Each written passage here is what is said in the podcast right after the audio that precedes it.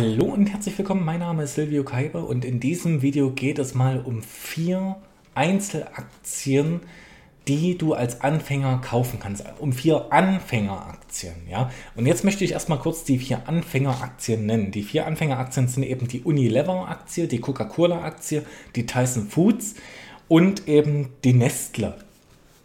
Ja, das wollte ich dir nochmal schon mal ganz kurz sagen, ähm, falls du jetzt die ganze Zeit auf diese Aktien wartest. Jetzt habe ich dir aber noch viel, viel mehr über diese Aktien zu sagen. Ja?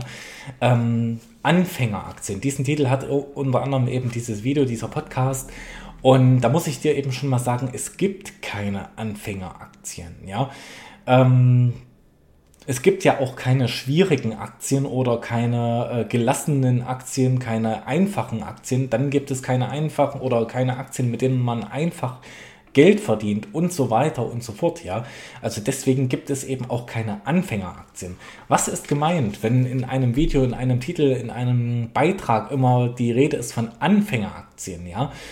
Ähm, ich kann mich da an meine Anfängerzeit, die ist nämlich gar nicht, noch gar nicht so lange her, kann ich mich eben an meine Anfängerzeit erinnern und an meine Anfängerängste erinnern, ja, wie das dann eben dort gewesen ist. Und ich hatte eben Angst, ähm, dass ich in eine Einzelaktie investiere und sofort danach geht diese Aktie auf Null. Ja, also sofort danach wird eben mein Geld komplett vernichtet, ja. Und ähm, auf einmal, als ich da investiert habe oder bevor ich da investiert habe, wurde die Angst noch viel, viel größer. Ja, diese Firma wird doch pleite gehen oder habe ich jetzt alle Risiken richtig eingeschätzt? Habe ich die Firma richtig analysi analysiert und so weiter und so fort, ja?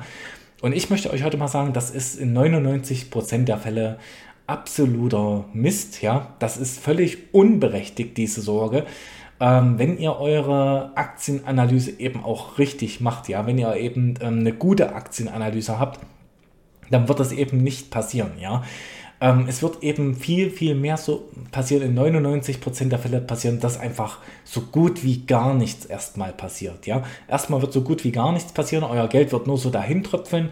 Und wenn ihr das Geld in, natürlich nur, wenn ihr das Geld eben alles in hochwertige Aktien, ähm, in gute Aktien, in gute Unternehmen steckt, ja, und was eben auch noch passieren wird, zu über 50% werdet ihr Geld in den Aktienmarkt reinwerfen oder in einzelnen Aktien investieren und ähm, danach und kurz danach, ein, zwei Tage später, wird die Aktie schon ein ganz kleines bisschen höher stehen. So zum Beispiel 0,3%, 1%, 0,5% oder wie auch immer, ja. So ein ganz kleines bisschen nach oben hat, wird sich die Aktie in über 50% der Fälle kurz nach eurer Investition bewegt haben. Warum? Ganz einfach, weil sich langfristig dieser Aktienmarkt ähm, immer oder weil langfristig der Aktienmarkt immer steigt, ja, weil die Weltwirtschaft immer weiter steigt.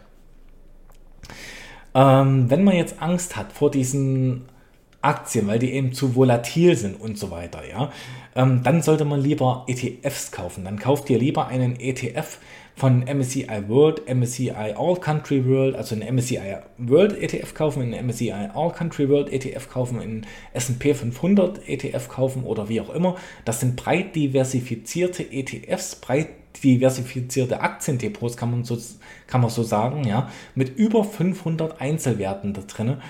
Und damit kannst du nichts falsch machen. Das ist eben auch ein breit gestreuter Aktienindex, der eben ganz, ganz langsam läuft. Ja, der eben im Durchschnitt so 5 bis 8 Prozent Rendite macht, ja. Und ähm, damit kannst du eben dann erstmal als Anfänger nichts verkehrt machen. Aber auch das ist natürlich Risiken unterlegen. Ja, auch da kann es natürlich sein, du investierst dein Geld und der Aktienmarkt geht sofort runter. Ja, das kann eben passieren. Aber so gesehen, es gibt eben keine Anfängeraktien. Es gibt eben nur Anfänger, die Angst um ihr Geld haben. Ja, Genauso ging mir das eben auch. Und dann sucht man sich eben Low-Volatility-Aktien oder ganz konservative, konservative, jetzt haben wir es aber, Geschäftsmodelle, ja. Also wie zum Beispiel Lebensmittelhändler, ja. Oder, ähm, ja, also wie zum Beispiel Unilever, Coca-Cola, Tyson Foods, aber McDonalds würde mir dann noch einfallen, ja. Vielleicht zählen auch gewisse Banken darunter oder Versicherer, ja. Irgendwelche langweiligen Geschäftsmodelle, die ganz, ganz langsam nur noch wachsen, ja ähm, kann man sich das suchen. Ja? Und was kann man eben tun, um diese Angst zu besiegen? Ja? Diese Angst davor, sein ganzes Geld zu verlieren. Ja? Also erstmal, man kann sich natürlich breit aufstellen. Ja? Man sollte natürlich ein Aktiendepot haben mit mehr als einer Aktie da drin, ja. Ähm, das Problem ist, wenn du jetzt ganz neu bist in den Aktien, in der Aktienanalyse und so weiter und in deinem Depotaufbau, ähm, dann hast du ja gar nicht so viel Geld. Du kannst ja nicht 20 Aktien auf einmal kaufen. Was würde ich dir dann empfehlen? Dann würde ich dir empfehlen, jeden Monat eine Aktie zu kaufen. Ja? Also stell dir mal vor, du fängst jetzt an und kaufst jeden Monat eine Aktie. Ja? Da bist du ganz, ganz schnell bei 50 Aktien und du bist auch ganz, ganz schnell diversifiziert. Du bist nicht bei 50 Aktien diversifiziert, ja. Ganz große Leute, ganz große Investoren wie Warren Buffett und Charlie Munger, die haben gesagt, so drei bis fünf Aktien, ja, das ist eine super Diversifikation. Mehr braucht man gar nicht, ja. Also bist du nach drei Monaten komplett diversifiziert sozusagen, ja. Ähm, alle, jede weitere Aktie dient dann eben nur noch der Sicherheit, ähm, wenn man eben sozusagen schlecht analysiert hat, dass man so einen gewissen Schutz hat, ja. Und deswegen würde ich eben auch so mindestens mal zwölf Aktien empfehlen. Ich selber strebe so ein Depot von 20 Aktien an, ja. Ansonsten, um diese Angst eben zu, dieser Angst eben zu entgehen, unbedingt eben auch investieren, ja. Ich möchte dich hier nicht zu einem Kauf von Aktien überreden, ja. Ähm, das, das ganze Video ist eben auch keine Kaufberatung und keine Anlageempfehlung, aber man kann einer Angst immer noch begegnen, indem man das endlich tut, ja, indem man durch die Angst durchgeht und indem man endlich mal ähm, investiert sozusagen.